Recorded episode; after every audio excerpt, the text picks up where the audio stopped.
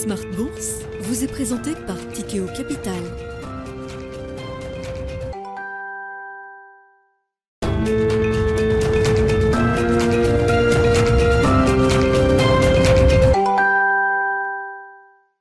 Reparti pour Smart Bourse, votre double dose quotidienne de marché en direct sur Bismart chaque jour à la mi-journée 12h30 13h et en fin d'après-midi la grande édition pendant une heure à partir de 17h rediffusée à 20h sur Bismart TV, émission que vous retrouvez chaque jour en replay sur bismart.fr et en podcast sur l'ensemble de vos plateformes. Au sommaire de cette édition ce soir, toujours la même obsession pour les investisseurs et les banquiers centraux, la lutte contre l'inflation avec une nouvelle série de données qui viennent montrer que le processus désinflationniste au minimum est peut-être en train de caler ou de ralentir, voire est peut-être en train de s'inverser quand on voit notamment les estimations d'inflation qu'on a pu avoir pour différents pays européens sur le mois de février. L'idée que le pic d'inflation en zone euro n'a pas été encore euh, atteint semble se confirmer. Dernière estimation en date, l'inflation euh, allemande pour le mois de février qui passe de 9,2% sur un an à 9,3% sur un an au mois de février selon euh, l'indice des données harmonisées en Europe cumule les estimations d'inflation qu'on a eues pour l'Allemagne, la France, l'Espagne et la Belgique, nous aurons sans doute un chiffre d'inflation en zone euro publié demain autour de 8,5% pour donner un ordre de grandeur pour euh, l'inflation de la zone euro dans son ensemble sur le mois de février. Le chiffre sera donc publié demain. Et puis côté américain, on l'a vu à travers l'enquête euh, manufacturière de, l'ISM, les prix payés sont remontés assez fortement dans cette enquête d'activité concernant le secteur manufacturier euh, américain. Ainsi, la correction obligataire se poursuit. Le 10 ans américain touche à l'instant les 4%, le 10 ans français est à 3,2% et le 10 ans allemand à plus de 2,70%. Du côté de l'activité économique et de la croissance, on notera le coup de boost chinois qui a pu euh, permettre aux indices actions européens de se maintenir autour de l'équilibre euh, en cette fin de séance. Le CAC 40 tourne autour de l'équilibre actuellement, autour de 7270 points. Coup de boost euh, chinois qui avait déjà été anticipé par les marchés mais qui se confirme à travers des données d'enquête manufacturières et dans le secteur des services. Les enquêtes officielles, les enquêtes Caixin sortent toutes au-delà des attentes pour le mois de février et on notera même que selon certains indicateurs manufacturiers, la reprise industrielle, la reprise manufacturière en Chine atteint son rythme d'expansion le plus élevé depuis 10 ans. On a vu également une belle réaction des marchés chinois qui s'étaient un peu dégonflés quand même ces dernières semaines, il faut le dire, ce matin avec notamment un rebond de 4% à la bourse de Hong Kong. Voilà pour les sujets du jour. Obsession des inflations, donc on en parle dans un instant avec nos invités de Planète Marché. Et puis dans le dernier quart d'heure, le quart d'heure thématique, matières premières, comment s'exposer au thème des matières premières à travers les marchés actions. Nous en parlerons avec les équipes d'AlphaJet Fair Investors et son directeur général Sébastien Lagarde avec nous à 17h45.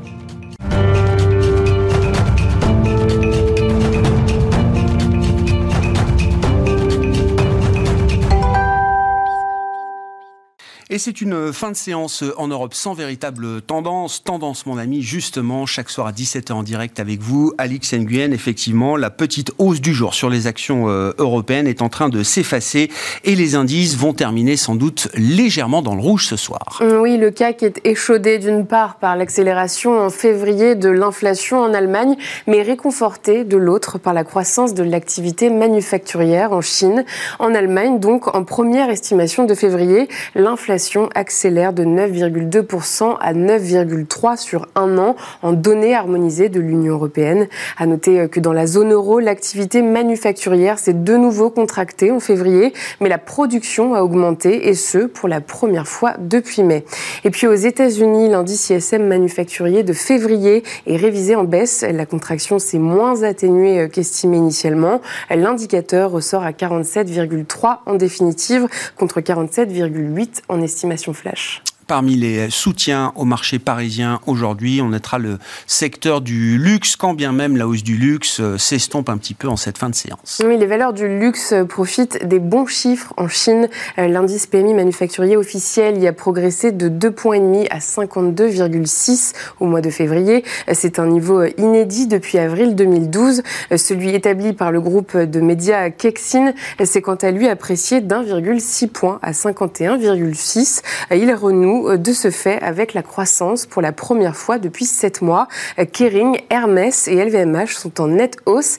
LVMH qui a par ailleurs annoncé son intention de racheter pour un montant maximum d'1,5 milliard d'euros des actions en vue de les annuler. On remarque aussi la nette progression du sidérurgiste ArcelorMittal. Et puis deux décrochages à, signaler. Euh, le décrochage important d'Eurofins Scientifique et la baisse marquée de BNP Paribas. Oui, euh, Eurofins Scientifique dégringole littéralement. Ses résultats 2022 sont nettement en dessous et de ses prévisions et des attentes des analystes. La société fait les frais de la baisse des tests Covid et des effets de l'inflation sur sa rentabilité. Pour 2023, Eurofins Scientifique anticipe une légère contraction de ses revenus. Et puis euh, du rouge vif en effet pour BNP Paribas. L'État belge, jusqu'ici premier actionnaire du groupe bancaire, va réduire sa participation de 7,8 à 5,1 D'après un document consulté par Bloomberg, la Belgique, via son bras financier, la SFPIM, a l'intention de céder plus de 33 millions d'actions pour un prix de vente d'un peu plus de 2 milliards d'euros. Tendance, mon ami, chaque soir, les infos clés de marché avec Alix Nguyen en direct dans Smart Bourse à 17h sur Bismart.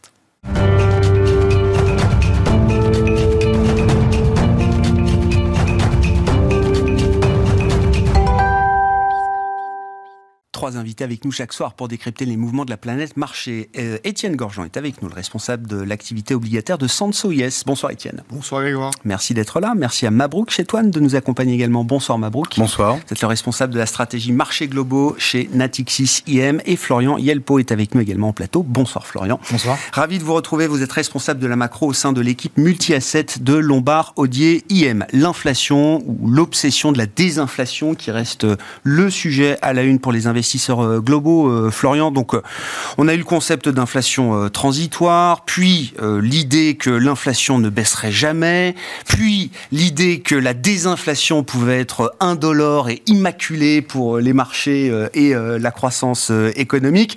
On en est au stade d'un nouveau concept qui est celui de la désinflation transitoire. C'est vrai que les dernières données montrent que ce phénomène de désinflation semble marquer un peu le pas à ce stade. Est-ce qu'on entre déjà dans le dur?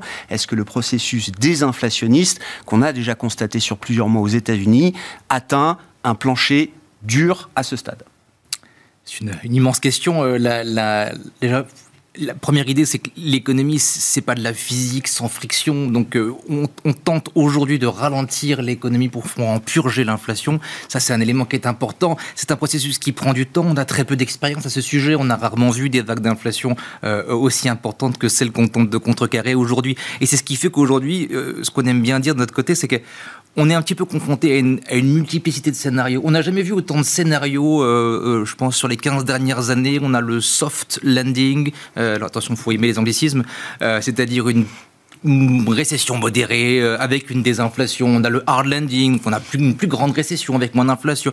On a le no landing qui est apparu récemment et en ce moment on est en train de regarder ce qui est effectivement dans l'angle mort des marchés, c'est-à-dire on pourra encore avoir de l'inflation et une économie qui ralentit en même temps et ça ce serait la pire des situations. Bon, il faut arriver à gérer ces quatre scénarios-là. Depuis le début de l'année, on a surfé ce, no landing slash soft landing euh, qui a supporté la valorisation des marchés actions. Euh, aujourd'hui, on a un setback, on a un petit ralentissement, on a une modération, disons, de la performance des marchés. On n'est pas sorti du train dossier. Première étape, le VIX reste très très bas. C'est si on parle juste marché et si on parle d'inflation elle-même dans l'ensemble, c'est un processus qui va prendre du temps, aussi longtemps que le marché de l'emploi est aussi fort. C'est la cible des banques centrales et c'est par là que doit passer la désinflation. On n'y est pas encore. Et le marché s'est habitué, euh, les dernières données ont aidé peut-être à faire passer cette idée dans le marché que oui, c'est euh, un processus qui va prendre du temps. Il y a eu le sprint de 2022, hein, le front-loading, la course effrénée pour euh, vite, vite, vite remonter les taux et rattraper le, niveau d'inflation galopante.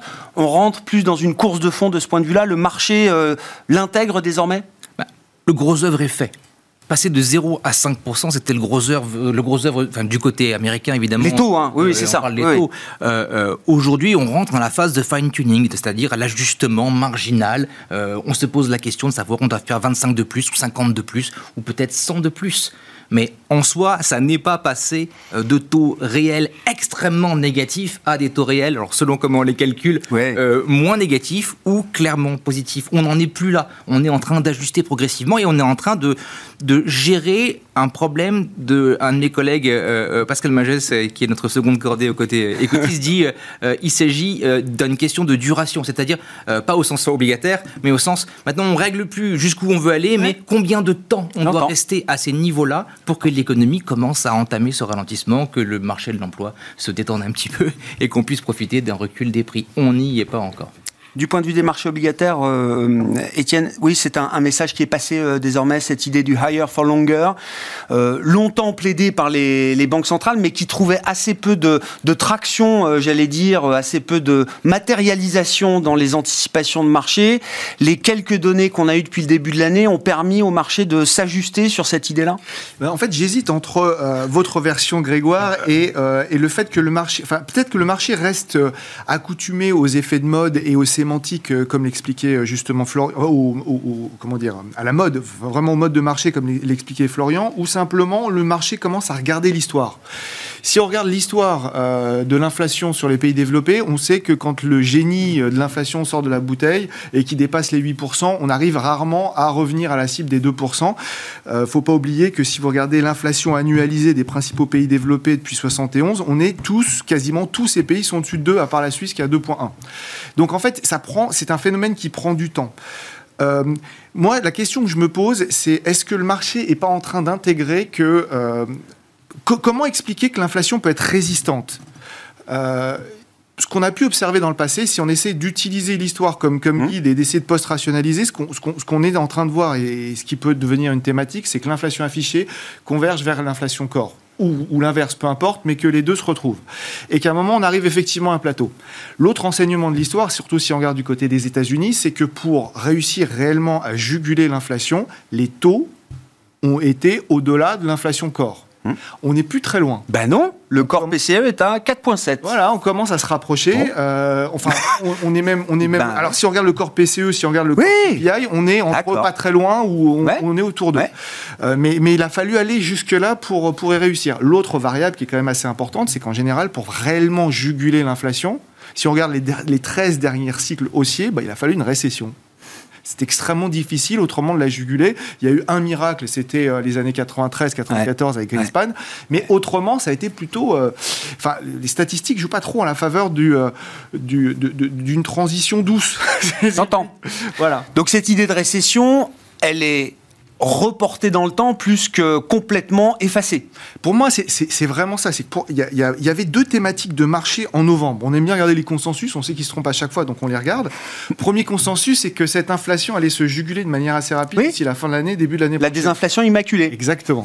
Deuxième consensus, qui est toujours, que, que moi j'aime bien aussi, puisque c'est les deux qui vont, à mon avis, continuer à faire et défaire les marchés tout au long de l'année, c'est que les États-Unis allaient subir une, une, récession au premier semestre, c'était assez précis hein, ce que disait le consensus, au premier semestre, de faible amplitude et de courte durée.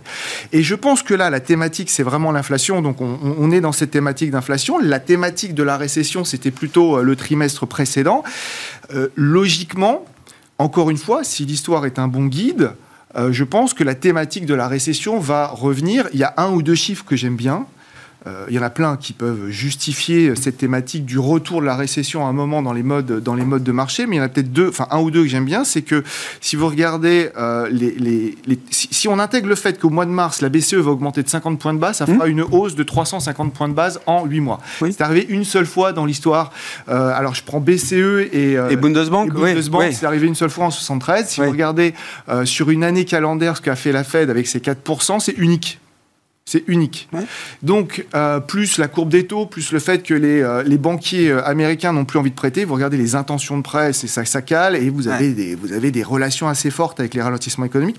Ensuite, il y a aussi l'observation des choses. C'est-à-dire que vous regardez l'ISM manufacturier, c'est pas la fête, c'est même catastrophique. Vous regardez les, nou les, les, nouvelles commandes, c'est catastrophique. Il y a la partie service, il y a la partie emploi qui tient, et qui tient probablement toute l'économie mmh. en ce moment. Donc, cette thématique entre l'inflation qui se jugule, plus ou moins mal, voire pas du tout. C'est le sujet du moment. Ça va probablement passer si ces chiffres de croissance commencent à, accélérer. Vous êtes en train de nous dire qu'on a consommé une bonne partie du bon scénario pour l'instant je je serais pas tout oui j'aime bien cette idée en fait non, en fait si vous voulez c'est toujours compliqué de il y a toujours une hésitation entre l'astrologie et la stratégie l'astrologie c'est effectivement de dire ouais, ça va tout va baisser protégez-vous c'est la réalité c'est que en ce moment on peut c'est extrêmement dur de dire euh, ça va être compliqué ou ça pourrait très bien se passer également. Les deux scénarios sont toujours sur la table.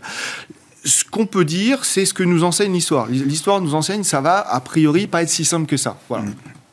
Je reviens à l'idée du processus désinflationniste, euh, et notamment aux États-Unis, hein, là où les choses sont le plus avancées. Euh, Mabrouk, est-ce qu'on est déjà en train de caler parce qu'on atteint un plancher qui va être difficile à, à franchir? Désormais, autour de 5% d'inflation cœur, hein, pour dire les, choses grossièrement Ou est-ce que non, par des effets euh, mécaniques, euh, notamment, euh, à travers certains indicateurs avancés, est-ce qu'on peut avoir encore l'idée qu'il y a encore quelques marches à la baisse qu'on pourrait voir franchies dans les, prochains mois?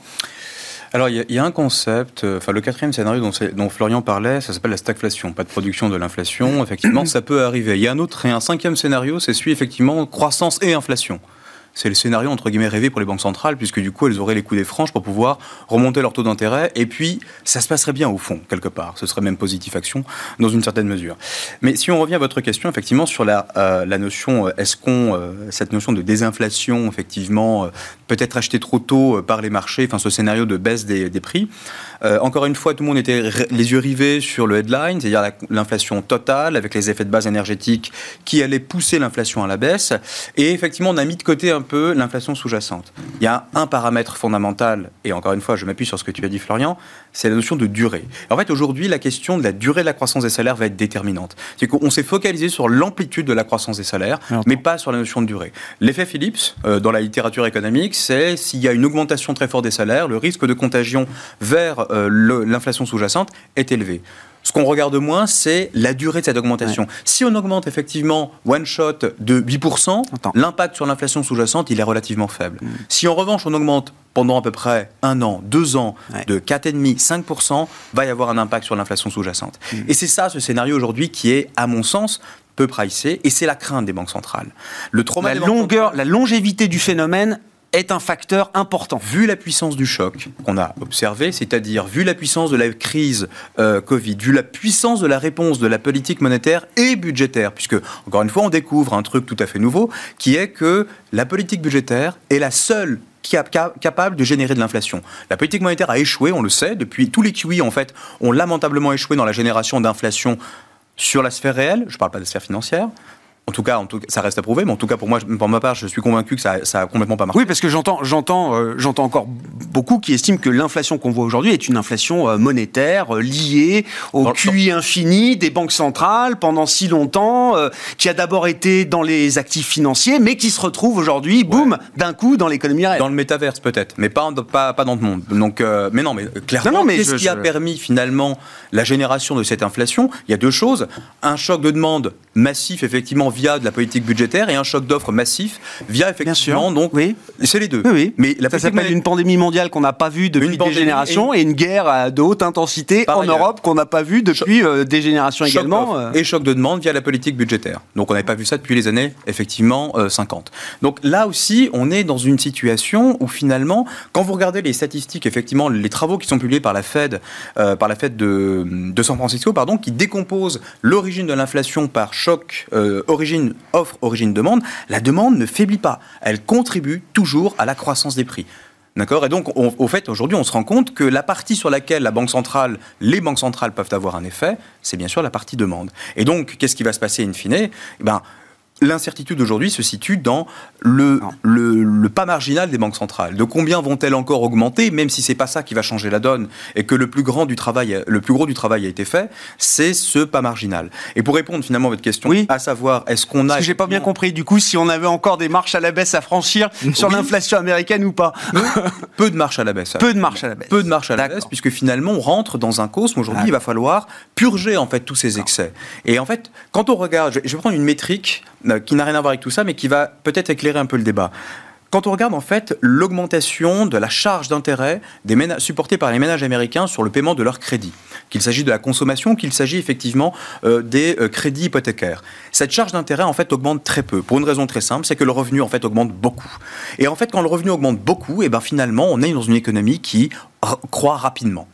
Et donc, ce choc de demande continue effectivement de se comment dire, diffusé dans l'économie américaine. Des effets d'inertie de ce point de vue-là. La macro, en fait, la macroéconomie ne réagit pas aussi vite, effectivement, que les marchés. Et donc, la Fed constate ça. C'est la même chose en Europe, en fait. Mm. On a un rattrapage, on a un lag euh, qui se manifeste. Je, trouve ça fascinant. Hein. On, Bon, je vais encore de nouveau citer Christine Lagarde, mais elle a effectivement dit dans sa conférence de décembre, l'inflation continuera de monter au premier trimestre. Oui, c'est vrai. Voilà. Et donc, personne ne l'a pris au sérieux, mais elle ce... S'est pas trompée. Elle s'est pas trompée. Mais non, parce que entre guillemets, c'était même écrit en, quelque sorte. Ça ne pouvait Alors qu'on avait les premiers chiffres à ce moment-là qui montraient un début de possible non, mais ça c'était entre du bruit. C'était du bruit entre guillemets et ça venait uniquement de la composante énergie. C'est tout. Le corps, lui, ne bougeait pas. Et donc, in fine, on se retrouve au mois de février avec une situation qui dérape et ça va continuer en fait. C'est ça le pire. C'est-à-dire le pic, il est... le, pic est devant nous en fait encore. Mars, avril, mai, on a une idée euh, ou le, on va le voir premier semestre quoi. Ouais, Ouais, premier semestre. D'accord. Donc euh, le, point d'inflation du mois publié pour le mois d'avril, qui correspond effectivement à l'inflation du mois de mars, correspondra a priori au pic. D'accord. On l'a pas encore vu. Ok. Oui, le processus désinflationniste en Europe n'a pas commencé, euh, Florian. Il oui, il est encore à venir. Euh, il faut une année pour que les hausses de taux Banque centrale commencent à avoir une, à exercer un effet sur, sur l'économie sous-jacente. Euh, on va y arriver euh, gentiment aux alentours de, août-septembre. On aura les trois grandes zones économiques potentiellement qui sont en train de, qui sont en train de ralentir au même moment, au troisième trimestre 2023. moi, ça me rappelle curieusement le troisième trimestre 2008, où également on avait exactement la même chose, trois zones ralentissant au même moment pour des causes d'inflation une part de cette inflation étant énergétique. Je mets de côté le côté systémique. Oui, parce que j'ai attention, parallèle 2008, hein, sinon je vous emmène sur le moment Lehman. Hein. si j'ose juste rajouter deux éléments sur, sur l'inflation. Euh, le, premier, c'est euh, euh, au cours du mois de février, on a vu un repricing de l'inflation sur les marchés d'à peu près 100 points de base. Donc on passe de 2% aux États-Unis attendus sur deux ans à 3%, alors que les taux nominaux, eux, ne monte que de 80 points de base, donc de 0,8%. Ça veut dire quoi? Ça veut dire que le marché commence à presser une inflation qui ne recule pas et qu'on contrôle de moins en moins bien. Wow. Ça, c'est quand même un message qui est assez marquant pour les économistes, je pense. Euh, et si nous étions banquiers centraux aujourd'hui, il s'imposerait des mesures peut-être un petit peu difficiles à prendre, mais euh, néanmoins nécessaires parce que le désenracinement des anticipations d'inflation, c'est quelque chose de très dommageable. Comment vous, comment vous arbitreriez, pardon, euh, dans ce cas-là, euh, la décision du mois de mars pour la Fed, 21 et 22 mars pour la Réunion, entre le choix de faire 25 comme on l'a plutôt signalé et comme on l'a fait précédemment, ou le choix de se dire peut-être qu'il faut remettre euh, un petit coup d'accélérateur et repasser à 50 avec les enquêtes dont on dispose aujourd'hui et le rebond qui est potentiellement expliqué par la reprise de la Chine. Il faut être clair, la Chine est en train de troubler un petit peu l'image qu'on peut, qu'on peut se dresser de l'Europe et des États-Unis en termes de croissance. 50 points de base, ça pourrait être une façon de maintenir des anticipations cohérentes avec les objectifs de la Banque centrale. Ça, c'est un élément qui, est important, ce côté anticipation. On ne parle pas d'efficacité sur l'économie sous-jacente. 25 points de base, 50 points de base, ça ne fera pas de différence. Ce qui compte, c'est à quel point les taux réels sont positifs ou, négatifs. Ça s'arrête là. Euh, mais, mais d'un point de vue euh, crédibilité, d'un point de vue ancrage, c'est le mot que je cherchais, ancrage des anticipations et non pas enracinement, euh, c'est, ça, ça devrait être une nécessité. Ça, c'est un premier élément. Et si j'ose rebondir bien sûr, bien sûr, sur l'inflation, on parle d'obligations, on parle de taux, on parle peu d'actions, mais il euh, euh, faut comprendre les, gérants actions aujourd'hui, ils sont confrontés à, un phénomène monétaire, un phénomène comment dire d'inflation qui joue en leur faveur. C'est-à-dire que le return on equity aujourd'hui, il est all-time high. On n'a jamais vu des return on equity aussi élevés depuis 1991. ils ont atteint 20% en 2022. C'est phénoménal. On a des taux de croissance des, earnings, en tout cas des ventes, mmh.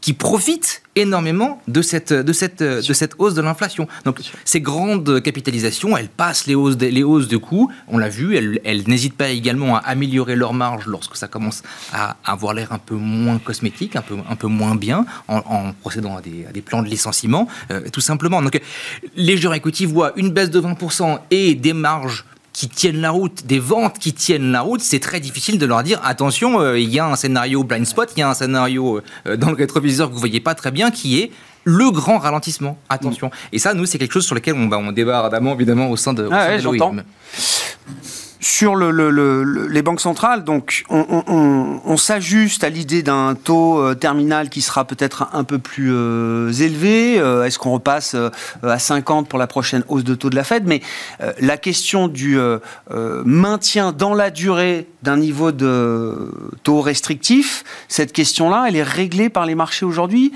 On n'anticipe plus de baisse de taux dans les 3 ou 6 mois qui viennent? Il y a une partie de ce repricing-là qui a eu lieu. Euh, mais on anticipe toujours une, une, une, rebaisse éventuelle, à la fin de, la courbe, enfin à la fin de la courbe.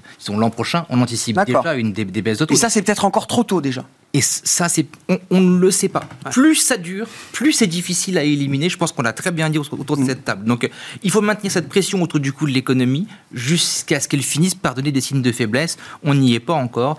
Taux terminal 5,5, nous, ça nous semble être une bonne idée dans l'ensemble. Euh, maintenant, 5,5 pour encore une année. Attention les dégâts. Que disent les, marchés sur combien de temps est-ce que ces, niveaux de taux terminaux euh, en Europe et aux États-Unis seront maintenus? Je voyais par exemple que, parce que le repricing a été important quand même en, Europe, euh, le marché euh, mise désormais sur un, taux de dépôt terminal qui serait pas loin des 4% finalement, et qui serait, ben oui, et qui serait maintenu jusqu'en février 2024 au moins. En tout cas, il y a certains indicateurs de marché qui, qui anticipent déjà cette, ce phénomène. Non, mais c'est la bonne question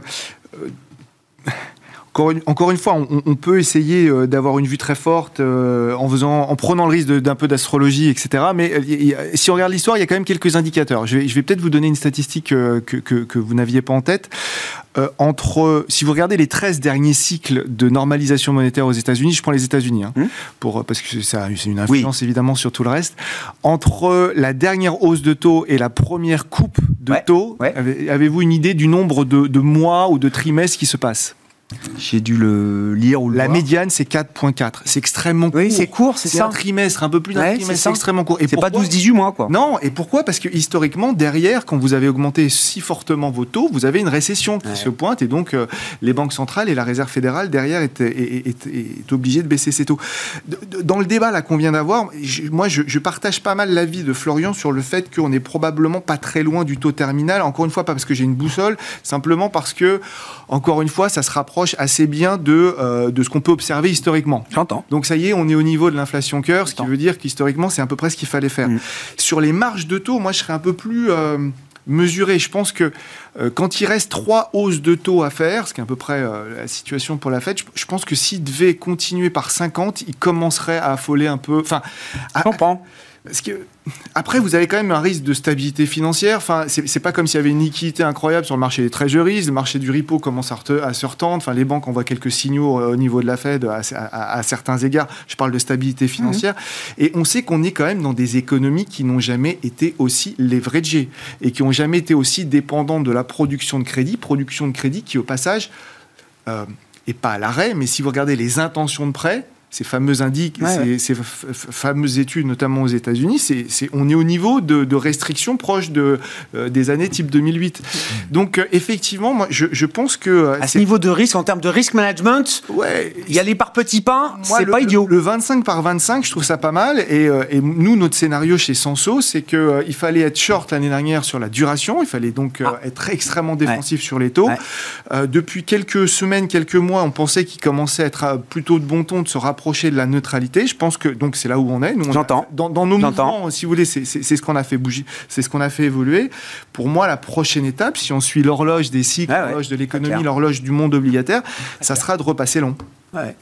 Fallait pas être trop tôt euh, Non, enfin, mais- à reprendre de la duration. On, on le voit, hein, on, Non, on c'est- marque encore des sommets. Non, non, mais sur les, les taux européens, euh, notamment, voilà. C'est- euh, c'est fantastique. On n'a Si pas encore marqué de top. Si hein. vous regardez un des indices que beaucoup de gérants regardent, c'est l'indice aggregate euh, Bloomberg, anciennement Bar- Barclays, enfin peu importe. Hmm. Le mois de janvier était le meilleur mois depuis la création de l'indice en 90. Le mois de- Rallye obligataire. Voilà, le mois de février était le Eh pire ouais. mois Eh depuis Eh la ouais. création de l'indice. Donc effectivement, fallait fallait rester relativement mesuré.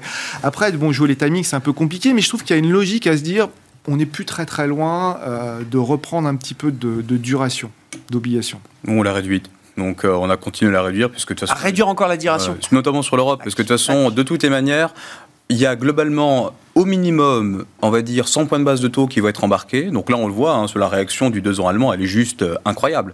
En l'espace de, en l'espace de 15 jours, on a pris 60 points de base. Ah ouais. Donc c'est quand même assez fort, et le mouvement n'est pas terminé. Bah là, c'est sans doute deux fois 50 encore. 50 euh, Ouais, mais on sait en- pas. le 16 mars, Mais sûr.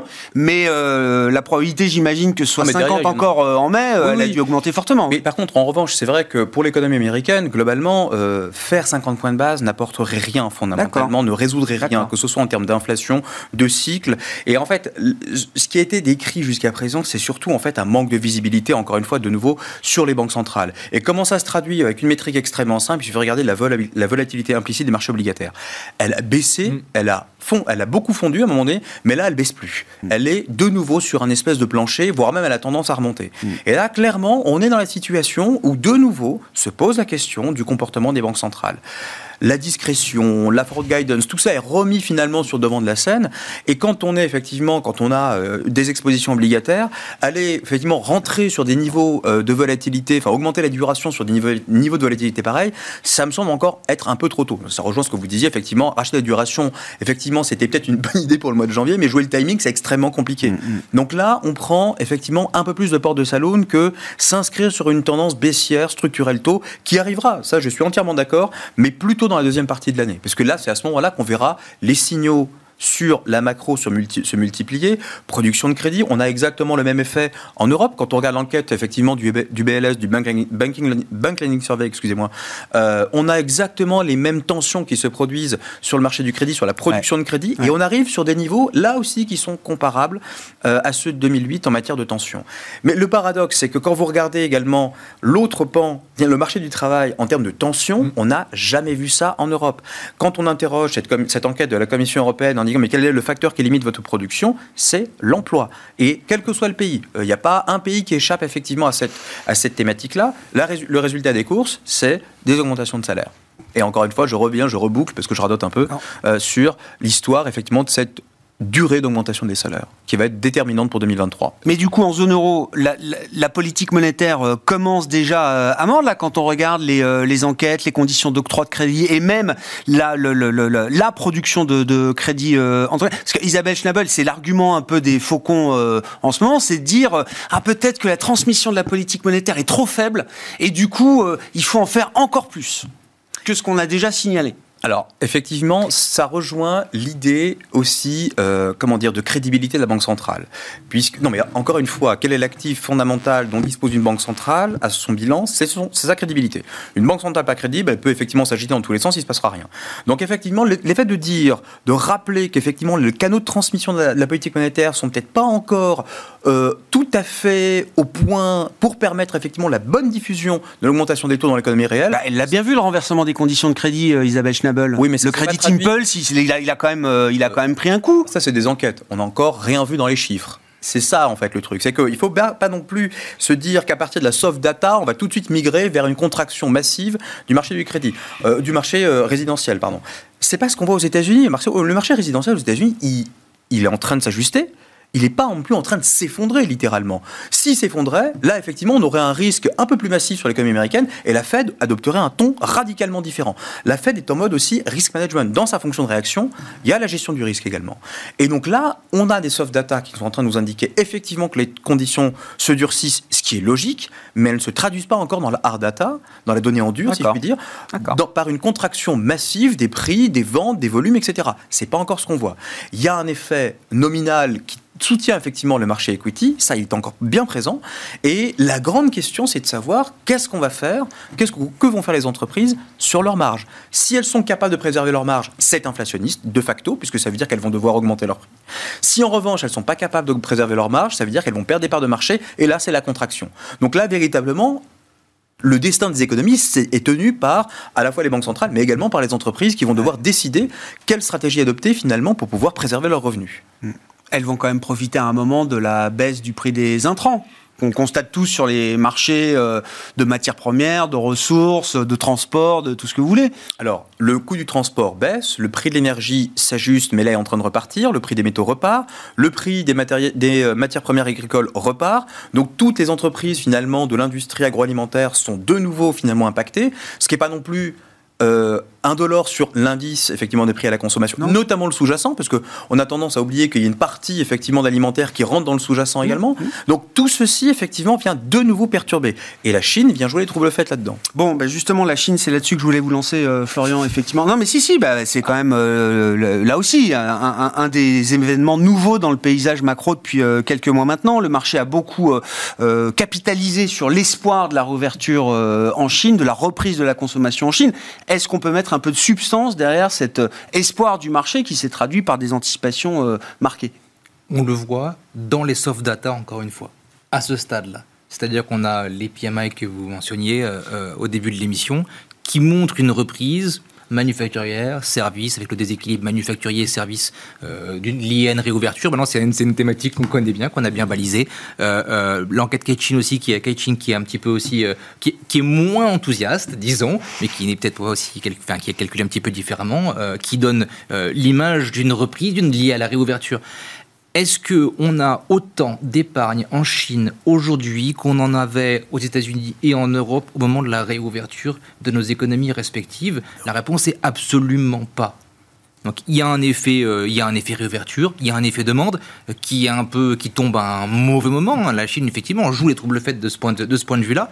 Euh, maintenant, cette réouverture, elle, va, elle a un effet. Euh, les valorisations plus des actions chinoises étaient étaient, au plancher. Euh, euh, la, la, réévaluation des PER, c'est une évidence, c'est une nécessité. Et en plus, les, taux baissaient. Donc il y avait vraiment mm. les, tous les éléments qu'il fallait pour que le, marché action chinois enregistre une performance marquée. maintenant, si on regarde dans 6 à 12 mois, est-ce qu'on aura encore cet hmm. effet réouverture avec nous Est-ce qu'on va pouvoir surfer cette vague-là? C'est difficile à dire. Nos gérants, euh, nos gérants actions euh, sont très positifs. Euh, nos gérants actions sont très positifs sur la question. maintenant, si on fait les maths un peu globales et qu'on place la Chine dans l'ensemble États-Unis, Europe, et qu'il y a ralentissement ailleurs, c'est difficile de voir la Chine continuer à, prospérer comme on peut imaginer qu'elle va prospérer. Oui, il y a l'idée d'un feu de paille. Suivant. Il y a l'idée d'un feu de paille derrière cette. Il y a cette idée-là. Euh, et puis, les Chinois sont-ils sont prêts aujourd'hui à dépenser toute leur épargne euh, et c'est un environnement politique, un environnement social qui est différent de celui auquel les citoyens américains, les citoyens européens sont, sont exposés. Bon, logique euh, d'investissement à ce stade. Où est-ce qu'on a envie d'être investi? Comment? Quel type de risque on a envie de prendre? Et un mot quand même du sweet spot européen qui semble être euh, l'endroit où il faut être euh, pour les investisseurs euh, globaux jusqu'à jusqu'à maintenant en tout cas. Je ne vous voudrais pas le bon mot ouais. sur le sur le CAC. Alors oui, ça c'est non mais non mais J'attends le 16 mars 2023 pour marquer les trois ans du point bas de mars 2020, de la crise pandémique. C'est quand même le dernier gros point bas d'une génération qu'on a, a pu voir, 3006 sur le CAC. Et partant de ce point bas, à date, le CAC 40 met 20 points dans la vue au Nasdaq, qui était quand même l'indice leader pour toute une génération d'investisseurs qui n'ont connu que la surperformance du marché américain, et donc la surperformance du Nasdaq, et donc la surperformance des GAFAM. Ça fait trois ans que ça n'est plus vrai. C'est juste. Et euh, au-delà de tout ça, euh, ça récompense aussi euh, les investisseurs qui ont tenu des positions plus value pendant, enfin, pendant 10 ans en en souffrant et plus récemment en en profitant largement. Nous, aujourd'hui, notre, positionnement, il, reste plutôt value. on, aime, on continue d'aimer la value, la value. Du coup, naturellement, l'Europe, par, par, extension, on a un peu parlé des financières, parce qu'on parle du luxe, mais on parle, il faut parler des financières. Les taux qui remontent, même avec une pente inversée, c'est positif mm. pour, le, pour le produit bancaire et du coup, c'est positif pour le secteur dans, dans son ensemble. Hein. Ça, c'est un élément qui est aussi important. Maintenant, euh, on conserve une poche d'environ 30% de cash aujourd'hui, donc on n'est pas non plus euh, à déployer les, les, voiles complètement. On pense qu'il y a encore des risques. On pense que dépasser en dollars ce que le cash a à nous offrir ça, sur les les 12 prochains mois, peut-être les 24 prochains mois, ça, ça nous semble difficile. On n'a pas beaucoup rajouté de risques obligataires parce qu'il y a volatilité. Mmh. On est des, des investisseurs risk-based, donc euh, liés, à la, liés au risque et liés à la volatilité. Donc nous, mécaniquement, on sera peut-être les derniers à en remettre quand la volatilité obligataire aura considérablement baissé. C'est pas le cas aujourd'hui. On a surtout remis du crédit, surtout remis des actions, euh, notamment depuis, on le disait, depuis octobre, novembre, décembre, janvier. Et là, depuis le début de février, les choses se sont marginalement dégradés dans les différents scorings qu'on regarde et nous ont amené à réduire un petit peu la voilure et à rajouter encore une fois du cash, le diversifiant des, diversifiants. Euh, oui, rémunéré en plus, hein, oui, du cash rémunéré aujourd'hui. Hein. Exactement. Bien rémunéré. et même bien rémunéré. Sur la situation des actions européennes, c'est euh, de voir les, indices actions en Europe au plus haut ou quasi au plus haut euh, historique avec des taux cœurs qui eux aussi marquent de nouveaux sommets mm. dans ce cycle 3,20 sur le 10 ans français, 2,70 et plus sur le 10 ans allemand. C'est euh, c'est un équilibre qu'on comprend, qui peut surprendre que... Alors, ce qui a surpris, je pense, c'est euh, l'an dernier, en 2022, la capacité des entreprises européennes à générer effectivement beaucoup plus de revenus euh, que les entreprises américaines, d'une part. Quand vous regardez même les perspectives de croissance bénéficiaire, elles sont supérieures en Europe, quoique modestes, effectivement. Euh, elles sont toutes, elles sont rikiki, si je puis dire. Oui, c'est euh, médiocre. Il hein. n'y a rien de, il y a, rien d'ultra booming dans tout ce qu'on décrit. Hein. Mais malgré mais c'est une médiocrité dont on se satisfait euh, quelque part à ce stade. non, mais je veux dire, on est tous logés à la même enseigne. On sait tous finalement que tout le monde subit des pressions inflationnistes, etc. Enfin, tout le monde subit un peu le même cosme. Enfin, tout le monde joue dans le même dans le même univers. Et pourtant, l'Europe tire encore son épingle du jeu en termes relatifs par rapport aux États-Unis. donc, on salue la capacité des entreprises européennes à, à générer du revenu. Et surtout, c'est qu'on salue, je pense, également la capacité, la résilience de l'Europe qui fait face à une situation conflictuelle. Il ne faut pas non plus oublier on a une guerre à nos portes. Et malgré tout, c'est pas l'effondrement. Euh, alors, il y a aussi l'idée, par ailleurs, qu'on a peut-être un peu vendu la peau de l'Europe avant qu'elle n'ait été tuée, en quelque sorte. L'an dernier, au troisième trimestre, tout le monde achetait la thématique de l'effondrement européen, plus d'énergie, plus rien, etc. Fin de l'industrie allemande. Chaos, chaos absolu. Voilà, on serait tous, euh, c'est le grand bug énergétique, en quelque sorte. Pas du tout, effectivement, ça s'est pas produit pour différents facteurs qui sont certes exogènes. Et donc, on a une économie résiliente, une économie qui génère du revenu, ça résiste effectivement de partout. Euh, donc, donc oui, on salue. On salue en quelque sorte un des trucs les plus frappants encore même, peut-être même plus frappant que le CAC 40 à 7300 points, c'est le spread euh, Italie-Allemagne, euh, Étienne. On peut en dire un mot là, ça bouge plus.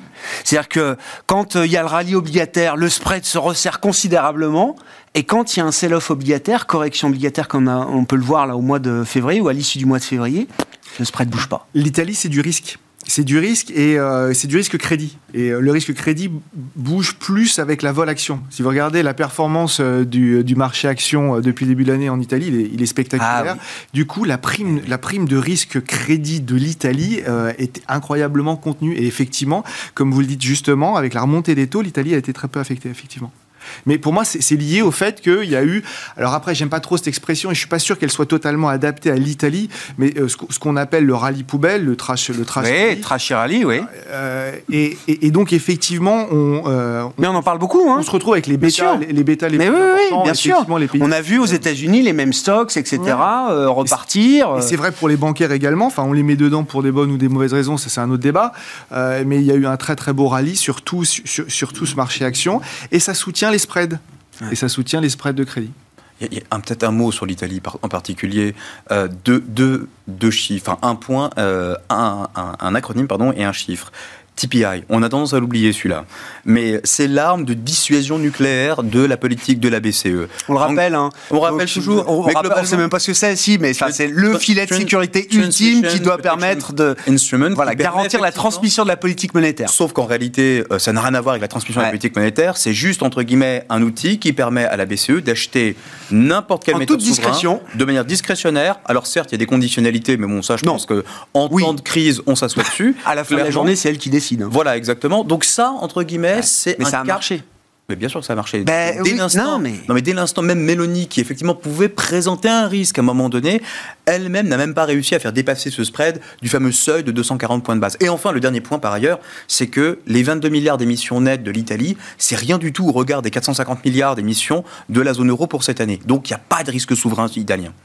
Alors bizarrement, peut-être un, point de, divergence. Le TPI, moi j'y croyais énormément, mais depuis que les taux remontent et remontent fortement et que le bilan des banques centrales, en particulier la BCE, va, devoir, ils vont devoir justifier auprès de leurs propres euh, des, propres responsables. c'est un gros sujet pour la Bundesbank en Allemagne, hein, effectivement, d'afficher des pertes. Il n'y aura pas qu'elle, euh. c'est-à-dire qu'on va se retrouver avec des banques centrales euh, où la crédibilité sera en réalité pas vraiment remise en cause, mais il y aura quand même une, des fonds propres négatifs. C'est un sujet qui va être très politisé, ça, sans doute. Donc l'action du TPI, je ne serais pas surpris que Mme Lagarde ait du mal à s'en servir autant qu'elle aurait voulu euh, dans, un scénario d'aversion de, de, de, stress. Ouais. Ah ouais, je comprends. L'autre sujet sur la location, moi, qui, me surprend, parce qu'un obligataire aime bien taquiner euh, le marché action, c'est ce qu'on appelle la, prime de risque sur le marché action. Ah bah je la vois au même ah bah niveau que le marché obligataire, je me dis, pourquoi est-ce que j'irais m'embêter à prendre du risque et de la vol alors que oui, il y a encore un petit peu de vol, mais euh, a priori, euh, je serais repayé. Alors, euh, je serais repayé. De ce point de vue-là, le marché action vous paraît cher par rapport ah, au, taux sans risque et au, rendement qu'on peut avoir sur des marchés sans risque. Je me rappellerai toujours de mon prof d'économie et de finance qui m'expliquait que 87, le taux, bah, le, risque premium, donc la prime de risque action, était au même niveau que le cash et il y a eu un petit réajustement. On tire l'élastique. En fait, plus les taux. On n'aura pas le temps d'ouvrir et de poursuivre le débat sur comment est-ce qu'on valorise les marchés actions aujourd'hui. On s'arrêtera là pour ce soir. Merci beaucoup, messieurs. Merci d'avoir été les invités de Planète Marché. Étienne Gorgeon, Sanso IS, Mabrouk chez toi, Natix et Florian Yelpo, Lombardier IM étaient nos invités en plateau.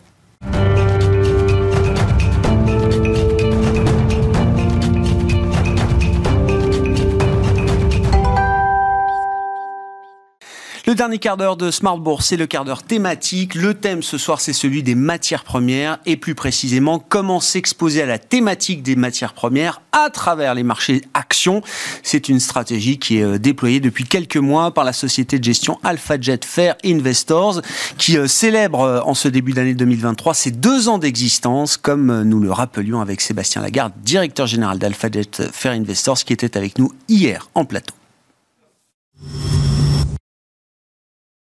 C'est ça, c'est ça. On a eu nos agréments euh, en 2021. On a lancé nos premiers produits en 2021. Et donc là, euh, les deux ans, euh, quasiment trois d'existence. Vous êtes une équipe d'experts actions avec Thierry Leclerc qui vient nous voir régulièrement. Action européenne, une forte expertise vous concernant sur le domaine des microcaps. Également, on a déjà évoqué ce sujet avec vous. Qu'est-ce qui vous amène sur le terrain des matières premières, Sébastien? Ah, c'est ça la question. Bah, plein de choses, mais la raison essentielle, elle est simple. Euh, elle vient d'un client, cette idée-là, euh, qui était déjà investi euh, dans les deux fonds que vous avez cités et qui nous a dit, bah, il y a pile un an, hein, au début de la guerre en Ukraine, moi, il y a une thématique dans laquelle j'ai vraiment envie d'investir. Ce sont les matières premières. Et ce client, il savait très bien que dans notre proposition de valeur, on propose à nos clients de créer des fonds sur mesure. Voilà. Or, il se trouve que la thématique des matières premières, on peut la jouer sous la forme de, de fonds actions, premier élément. Et le deuxième élément, c'est que c'est une thématique que je connais euh, très bien puisque j'ai été euh, analyste sur les secteurs de l'énergie et des matériaux dans une ancienne vie chez AXA Investment Managers et j'ai créé des produits sur la thématique. Et c'est parce que quand on se dit matière première, on se dit ok, c'est euh, c'est réservé à certaines catégories d'investisseurs qui peuvent intervenir directement. Il y a plein de produits dérivés, des futurs ou autres, qui permettent d'intervenir directement sur les matières premières euh, et, et, les contrats euh, qu'on mm. peut avoir sur les matières premières. Mais c'est très pertinent également d'avoir une approche action quand on veut maximiser justement la thématique matière première également. Alors il y a effectivement plusieurs écoles hein, pour s'exposer aux matières premières. On peut investir via des contrats de futur sur les matières premières. Donc c'est plutôt les produits dont euh, vous parliez euh, juste avant, sous forme de certificats, euh, d'ETF, etc. Premier élément, c'est que il n'y a pas des futurs sur toutes les matières premières. Donc on s'exclut de certaines thématiques qui peuvent être très porteuses, difficiles d'investir en direct sur l'uranium par exemple ou sur le lithium. Donc c'est un des éléments. Le deuxième élément, on l'a dit, quand on utilise ces produits-là, on n'achète pas la matière première elle-même. Ça, c'est un sujet qu'il faut évacuer tout de suite. Hein. Investir dans les matières premières, à part les métaux précieux qu'on peut encore stocker. Oui, on stocke pas des barils dans sa cuisine. on, ne met pas euh, dans, euh, sa cave euh, des produits périssables ou compliqués à stocker. Donc, hormis les lingots d'or, on va dire, très difficile de s'exposer directement aux matières premières. Si on va sur les futurs, ben, on n'achète pas la matière première elle-même. hein. Donc on achète un, un produit qui vous expose, mais pas au même tarif, au même prix que les prix que regarde le grand public, qu'on appelle les prix spot, donc euh, le prix euh, du baril à la pompe, celui dont, dont on nous parle, le WTI, le Brent, etc. Quand on achète un futur, ben, euh, le prix, c'est pas le prix spot. Et, et, typiquement, quand on prévoit des pénuries dans le futur et qu'on a des marchés qu'on qu'on appelle en configuration de compte en go, donc où les prix futurs sont plus élevés que les prix spot, eh bien, si vous investissez dans ce prix futur, vous payez beaucoup plus cher que le prix euh, actuel. Et donc, il faut que les prix spot s'apprécient beaucoup dans le temps pour que vous commenciez à gagner d'argent. En plus, les cours peuvent euh, se déformer au cours du temps. Voilà. Dernier élément, c'est que ces produits-là et euh, les prix spot comme les prix de futur sont extrêmement volatiles. hein. Je, do- je redonne juste un exemple. Le prix du baril qui a euh, longtemps évolué après la crise de 2008 aux alentours, on va dire, de 60-70 dollars, qui s'est effondré avec un phénomène inédit qu'on n'avait jamais vu avec un prix négatif au début de la pandémie euh, de Covid en 2020. Euh, les producteurs payaient les consommateurs 20 à 30 dollars le baril pour qu'ils évacuent la production dont ils ne savaient plus quoi faire. Guerre en Ukraine, le prix du baril qui est passé à 120, il redescend à 70 aujourd'hui. Bref, c'est extrêmement volatile. Ouais. À côté de ça, vous avez une autre façon donc d'investir sur les matières premières. Ce sont les sociétés cotées qui sont impliquées dans dans toute la chaîne de production des matières premières. Pas que les producteurs eux-mêmes, pas que les Total, etc. Euh, Trop on simple, parle oui, toujours, voilà, on parle toujours hein, de la ruée vers l'or et de ceux qui sont enrichis à l'époque, des fabricants, les fabricants ou de vendeurs de pelles et de pioches. Donc typiquement, être Ouais, investi j'entends. Sur euh, l'énergie, à certains moments, c'est plus intéressant de le jouer via des sociétés parapétrolières, à certains moments directement par les producteurs. Mais donc, avec ces sociétés cotées, vous avez des objets financiers quand même moins volatiles, qui vous exposent bien sur le long terme au prix des matières premières. Quand on regarde hein, sur euh, 30 ans, les indices de sociétés cotées sur les matières premières font quasiment aussi bien que l'évolution en nominal des prix spot, alors que les euh, indices euh, futurs qu'on connaît, euh, comme les S&P, GSCI, etc., sont très en deçà. Donc la, la meilleure solution certainement pour investir, sauf à avoir une vue tactique euh, un- avec un horizon très court, euh, c'est quand même une des meilleures façons de s'exposer aux matières premières. Bon, comment vous avez euh, circonscrit justement le, le sujet? Les, les matières premières, est-ce que c'est toute matière première?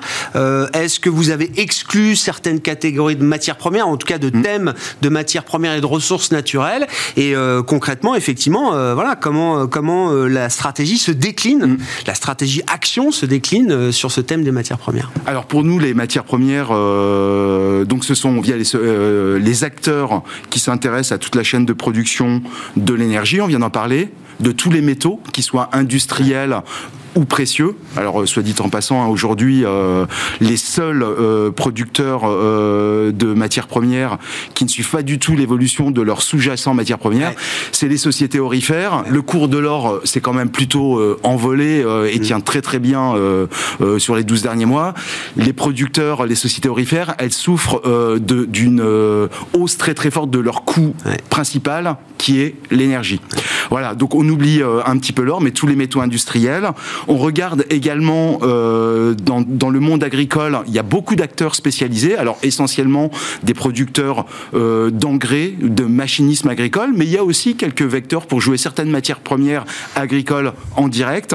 Et alors nous, notre fonds, il s'appelle pas euh, matières premières, hein, il s'appelle AlphaJet Natural Resources. Eh oui, c'est ça, ressources plus naturelles. de ressources Oui, naturelles. oui, bien sûr. Et donc on ajoute on ajoute dans les thématiques de matières premières qu'on vient de citer l'eau. Alors l'eau, ça a un avantage quand même dans cet univers qui est bien volatile, c'est que dans certaines configurations de marché, ça peut un petit peu stabiliser la volatilité des portefeuilles.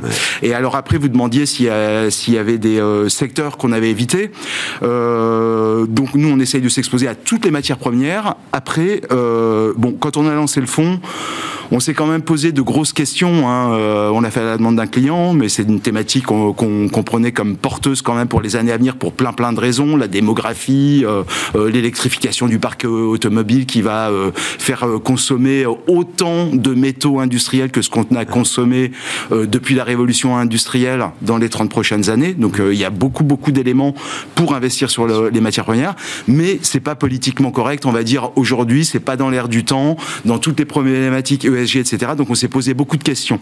Et nous, on a choisi, on a pris le, le parti de faire un fonds exposé aux matières premières, mais de le faire proprement. C'est-à-dire qu'on applique à ce fonds-là, évidemment, la politique ESG euh, e de la maison, de la maison qu'on applique à tous nos fonds. Donc, notamment, ça nous conduit à ne jamais être exposé aux sociétés qui produisent du charbon, aux sociétés qui produisent du tabac, aux sociétés qui produisent de l'huile de palme, aux sociétés qui sont jugées comme très controversées. Je donne juste un exemple. Valais, gros producteur, un des plus gros producteurs mondiaux de cuivre, qui a eu un, barrage qui s'est effondré il y a quelques années, euh, des milliers de morts euh, et des problèmes euh, apparemment perdurent.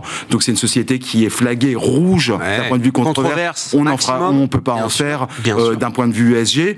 Et puis des sociétés qui sont référencées comme nuisant à la biodiversité la perception va évoluer sur cette question de l'ESG. Mais forcément, vous avez ce client qui est venu vous euh, chercher, vous assumez le fait que, alors, il y a la, la ligne de conduite ESG maison de la maison AlphaJet Fair Investor, mais vous assumez parfaitement que ce fonds, il doit être article 6. Il n'a pas mmh. vocation à être euh, euh, article 9, évidemment, ni même article 8. Bah évidemment, ça serait une escroquerie intellectuelle. Oui, mais ce que je veux dire, c'est que il y, a, quand même l'idée d'un signal faible qu'il y a quelque chose qui est en train d'évoluer. Il y a eu beaucoup de mm. commentaires faits sur cette réglementation SFDR, etc. Mais on comprend bien aujourd'hui bah, que le mass market, c'est tout le monde est article 8 et que ça n'a plus mm. aucun sens. Donc, je trouve ça intéressant de voir des investisseurs qui viennent en disant moi j'assume être article 6 mais euh, je le fais aussi pour de bonnes raisons. Alors, on a vu, hein, euh, notamment avec euh, les conséquences de la guerre en Ukraine, qu'on avait besoin de matières premières et que de toute manière, hein, euh, la seule façon de, baisser le bilan carbone sur la planète, ça serait bah, tous de ralentir notre consommation. Si personne ne ralentit sa consommation, continue à voyager, etc. L'expansion démographique fait que de toute manière, tous les ans, on a besoin de plus de ressources énergétiques, etc., etc. On l'a vu également avec euh, ben, un gros revirement de beaucoup de pays par rapport au nucléaire, donc qui avaient abandonné le nucléaire, et puis qui se rendent compte aujourd'hui que c'est peut-être la meilleure façon quand même de produire de l'énergie sans euh, ou de la ressource énergétique euh, sans émettre de CO2, etc., etc. Donc il y a beaucoup de choses qui se mettent en place. Alors il y a des débats hein, par rapport à, à l'environnemental et l'ESG, tout ce qu'on regarde dans le microcosme financier, mais on voit beaucoup de sociétés euh, comme Total, etc., hein, qui investissent fortement justement pour euh, changer leur euh, leur profil de, de, produits et donc ce qu'on appelle le scope 3, donc les émissions totales qui seront générées par ce qu'ils peuvent vendre à leurs clients. Mmh. Non, mais le fait qu'il y ait un client et d'autres qui viennent vous trouver pour ce genre de stratégie, ça montre bien que dans votre industrie, quand on regarde le marché final, les marchés finaux, le client final, euh, il y a quelque chose qui évolue. Bah, il y a quelque chose. Alors, il faut pas oublier que c'est quand même une partie euh, qui a toujours existé dans la cote. Hein. C'est toujours entre 5 et 10% euh, des euh, grandes places mondiales. donc, il y a des gens qui sont, s'y sont toujours intéressés. Mais ce qu'il y a d'intéressant de voir, c'est que comme moi j'ai géré sur la thématique et que j'étais analyste au début des années 2000, j'ai vécu notamment un super cycle sur les matières premières, 2008, etc. Bien sûr, oui, oui. Et puis l'effondrement après 2008. Et j'ai vu beaucoup, beaucoup de fonds de, sur la thématique des matières premières qui ont fermé, qui ont et, voilà et on se retrouve. Mais ça, ça suit un petit peu le cycle euh, des, matières premières. Bien c'est des cycles euh, d'à peu près 30 ans, hein, 10 ans d'explosion des prix à la hausse parce qu'il n'y a pas assez de production et que la consommation est toujours là parce qu'il y a la démographie. Et puis après des prix qui s'érodent, qui s'érodent parce que euh, tous les investissements en général commencent à payer en termes de production au bout de 10 ans. Et donc il y a de la production qui arrive, les prix s'érodent pendant 15, 20 ans. Et puis on arrive de nouveau à un moment où ça coince et donc là, on en est là. Donc c'est vrai pour les producteurs, c'est vrai pour les investisseurs, et donc c'est vrai pour les sociétés de gestion qui se réintéressent euh, à la thématique. Mm. le directeur général de la société de gestion AlphaJet Fair Investor, Sébastien Lagarde, qui était avec nous dans le cadre thématique de Smart Bourse hier et que vous avez donc pu euh, voir ou revoir ce soir. Voilà pour cette euh, édition. Nous nous retrouvons demain à 12h30 en direct sur Bismart.